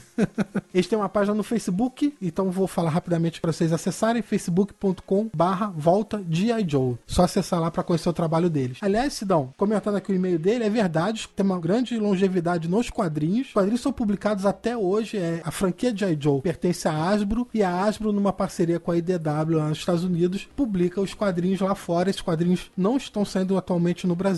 Ótima observação, Samir. E obrigado pela mensagem, Ricardo. É, como a gente costuma dizer, nossos ouvintes sempre nos ajudam com mais conteúdo depois dos programas, isso torna tudo mais rico. Então, para nós é muito gratificante. Valeu demais. Minha vez, Samir. Eu vou ler a mensagem do Hugo Martins, que não falou nem a idade nem de onde é, mas ele fala: Bom dia, confinaltas. Escreveu pela manhã, né? Acabei de ouvir o episódio sobre as HQs Bonelli e estou lendo o primeiro volume da coleção Salvati do Tex. Já conheci e curtia Dylan Dog, Mágico Vento e Ken Parker. Esse último é o meu preferido das HQs italianas e, para mim, uma das melhores HQs já concebidas no mundo todo. Mas até então, nunca tinha dado uma chance pro Tex e estou gostando bastante. Uma observação: não sei se alguém já o fez, visto que o episódio é antigo, mas as cores do uniforme do Kit, que é o filho do Tex, né, mencionadas pelo Ramone, uma aberrante combinação de vermelho, amarelo e verde, não seriam assim para fazer uma espécie de homenagem a outro jovem parceiro de um combatente dos malfeitores, o Robin? Grande abraço, continuem sempre. Olha, Hugo, acho bem difícil que a combinação de cores tenha sido uma homenagem ao Robin. E muito legal você citar o episódio da Bonelli, porque vai puxar um gancho aqui para mim, porque o tempo inteiro ouvintes estão descobrindo confins do universo e ouvindo os episódios antigos. Então tem gente que escreve para nós que ouviu o episódio do Sandman, que é da primeira temporada. Tem gente que fala do, episódio que foi a pegadinha comigo, do Traduz para mim com JP, do episódio especial com o Leandro Luiz Delmanto. Esse da Bonelli é muito ouvido. Então, para você que está apresentando Confins do Universo para outras pessoas, indique os episódios antigos para o pessoal maratonar e que porque tem muito conteúdo bacana ali para que seja mais e mais espalhado pela podosfera brasileira. Agora vou ler o e-mail do Thiago Daniel de Castro. Manda. Antes de mais nada, sou um fã de vocês há alguns anos e já utilizei muito material do site para pesquisa ou aulas, mas somente há poucos meses passei a escutar o podcast Confins do Universo e estou deslumbrado com tantas informações e conhecimentos sobre quadrinhos compartilhados ali. Escutando um podcast recentemente, tive a ideia de pauta: quadrinhos em sala de aula. Gostaria de reforçar esse pedido. Como professor de história, sempre tento levar algumas HQs para a sala de aula e acredito que um podcast com esse tamanho ajudaria muitos outros professores a inserirem a nona arte em seus planos de aulas, pois além de ajudar com novos materiais para situações de ensino e aprendizagem, é fundamental para que algumas novas pessoas possam tornar-se novos leitores de quadrinhos. Eu já usei Mafalda, Obelix, Asterix, Watchman, Superman, Entre a Foice e o Martelo, Arqueiro Verde, Lanterna Verde, Persépolis, Maus, Capitão América, Batman, Do Inferno, além de algumas adaptações literárias. Acredito que seja possível possível ampliar ainda mais a lista. Pô, Thiago, que mensagem bacana, cara. É porque uma das teclas que eu bato bastante em eventos, quando eu palestro e tal, é o quanto os quadrinhos podem ser uma ótima ferramenta educacional para os seus alunos. O professor pode usar qualquer tipo de conteúdo sem ser didático na sala de aula. Isso depende, claro, do esforço, da dedicação, da vontade de, de cada mestre em transmitir isso para os seus alunos. A sua sugestão de pauta é excelente. A gente já vem conversando há algum tempo sobre ela. Só estamos esperando, né, Samir, para azeitar mais a pauta, escolher convidados é, do nível que vocês estão acostumados e logo, logo, possivelmente para 2019, vocês vão ter um belo programa sobre o tema. Concordo, acho um tema interessantíssimo e professores que estejam nos ouvindo, eu acho que quadrinhos são uma ótima ferramenta para a sala de aula, sim. Assim como tem professores que passam filmes, documentários e também livros para os alunos lerem, né? Claro. Quadrinhos suprem também muito bem, porque, como a gente falou numa resposta anterior, existe quadrinhos de todos os temas inclusive com conteúdo histórico. Isso, e uma das coisas mais importantes nesse aspecto, Samir, é justamente preparar os professores para utilizar quadrinhos em sala de aula, porque não é algo tão simples assim para quem não é leitor. Então, colocamos na mira esse programa. Bom, Samir, eu vou para a mensagem do Fabiano Nogueira, bem endereçada a mim. Sidão, estava ouvindo Confins 48 sobre o Faroeste e estava nervoso quando passaram pela França e não citaram a BD, bande dessinée, Bouncer. Pensava em escrever para falar dela, que deve ter sido a primeira revista de Faroeste que eu li depois de Jonah Rex, e li em francês mesmo mas parece que você leu meus pensamentos. Escrevo então não para falar da falta de uma HQ ou BD, mas para elogiar a pesquisa e a relevância de vocês. Balser é muito querido por mim e pesquisei na internet e continua saindo. Atualmente está no volume 10, se não me engano. E continua me impressionando com as aventuras do Pistoleiro Maneta. Um grande abraço e continuem assim. Apesar de ser o primeiro podcast que ouvi, sou leitor do Universo HQ há mais de 10 anos. Fala Fabiano, obrigado pela tua mensagem. É, como falei agora há pouco, outro ouvinte que começou por um episódio entre aspas, antiga, porque esse é desse ano, teve uma participação incrível do Pedro Mauro, né, desenhista do Gatilho. E legal que você também curte o quadrinho do Bouncer, porque é uma série, para quem não ouviu esse episódio, escrita pelo Alejandro Jodorowsky e desenhada pelo François Buc. É um material espetacular que saía em Portugal pela editora Asa. Aí teve um hiato, parou e recentemente, exatamente nesse ano, 2018, retornou pela editora portuguesa Arte de Autor. E saíram dois volumes. Um saiu em maio desse ano, que é Bouncer to Hell and Back. E outra saiu agora em outubro, que é Bouncer, o Ouro Maldito e também aventura O Espinhaço de Dragão. Né? Por que, que tem dois títulos? Porque esses álbuns compilam dois álbuns franceses. Então, se você tem alguém que mora em Portugal, que venha de Portugal, queira comprar pela internet, essas edições são imperdíveis. Vale demais, esse material é alto nível. Sidão, pra gente encerrar as mensagens de ouvintes, tem aqui três desenhos enviados pelo Dalton Silva, um engenheiro de 43 anos de Jundiaí, que ele ouve os episódios e ele desenha passagens do que a gente conversa no Confis do Universo. A primeira arte que ele mandou foi uma de quando eu falei Brian Cavalga, lembra? Hum, lembro sim. Então, e agora ele mandou umas três artes, uma baseada lá no episódio que o Sérgio Codespot conta a história das andanças de São Paulo atrás de sebos, outra sobre o Naranjo brincando que queria ir no, no pântano do JP Martins, o tradutor que de vez em quando participa aqui com a gente do Confis do Universo. O terceiro desenho foi com o Ramone imaginando uma, um crossover que existe apenas na biblioteca de Lucien. E eu vou colocar o link para esses desenhos lá no post no Universo HQ desse episódio. Basta acessar lá, entre no Universo HQ, vá até a postagem deste episódio e lá vai ter o link para você ver as três artes do Dalton. E muito obrigado, Dalton. Valeu demais. Se você que estiver nos ouvindo também quiser mandar seu desenho, pode mandar. A gente publica lá no Universo HQ junto com o episódio que for mencionado. É isso aí.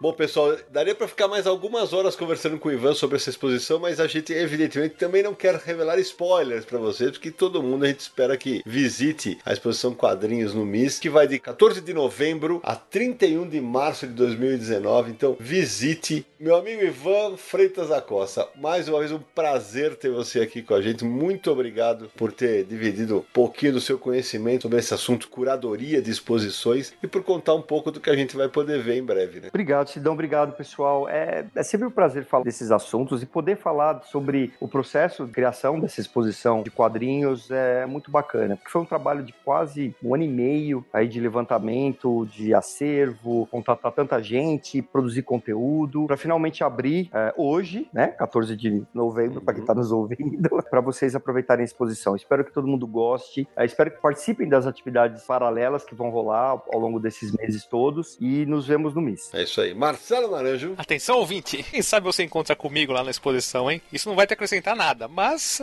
a gente troca um abraço. Porque eu vou mais de uma vez. Até porque eu não vou perder essa, né, Samir? O Naranjo é peça de museu, né? Samir Daliato. que, que peça, hein? Não é à toa que quadrinhos é conhecido como nona arte. Então, com certeza eu também vou ver a exposição e espero que tenham outras em outros museus também, porque a gente já sabe disso há muito tempo, né? É isso aí. Então eu queria agradecer ao Ivan, ao Samir, ao Naranjo, a todo mundo que apoia o nosso projeto no Catarse, a todos os nossos ouvintes e que as exposições e histórias em quadrinhos se tornem um hábito no Brasil, assim como acontece em vários países pelo mundo. E a gente se encontra no próximo episódio de Confins do Universo.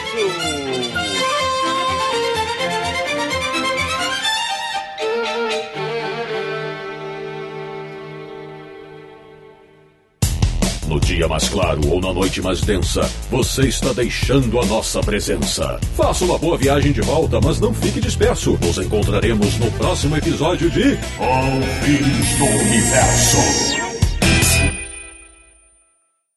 Este podcast foi editado por Radiofobia, podcast e multimídia.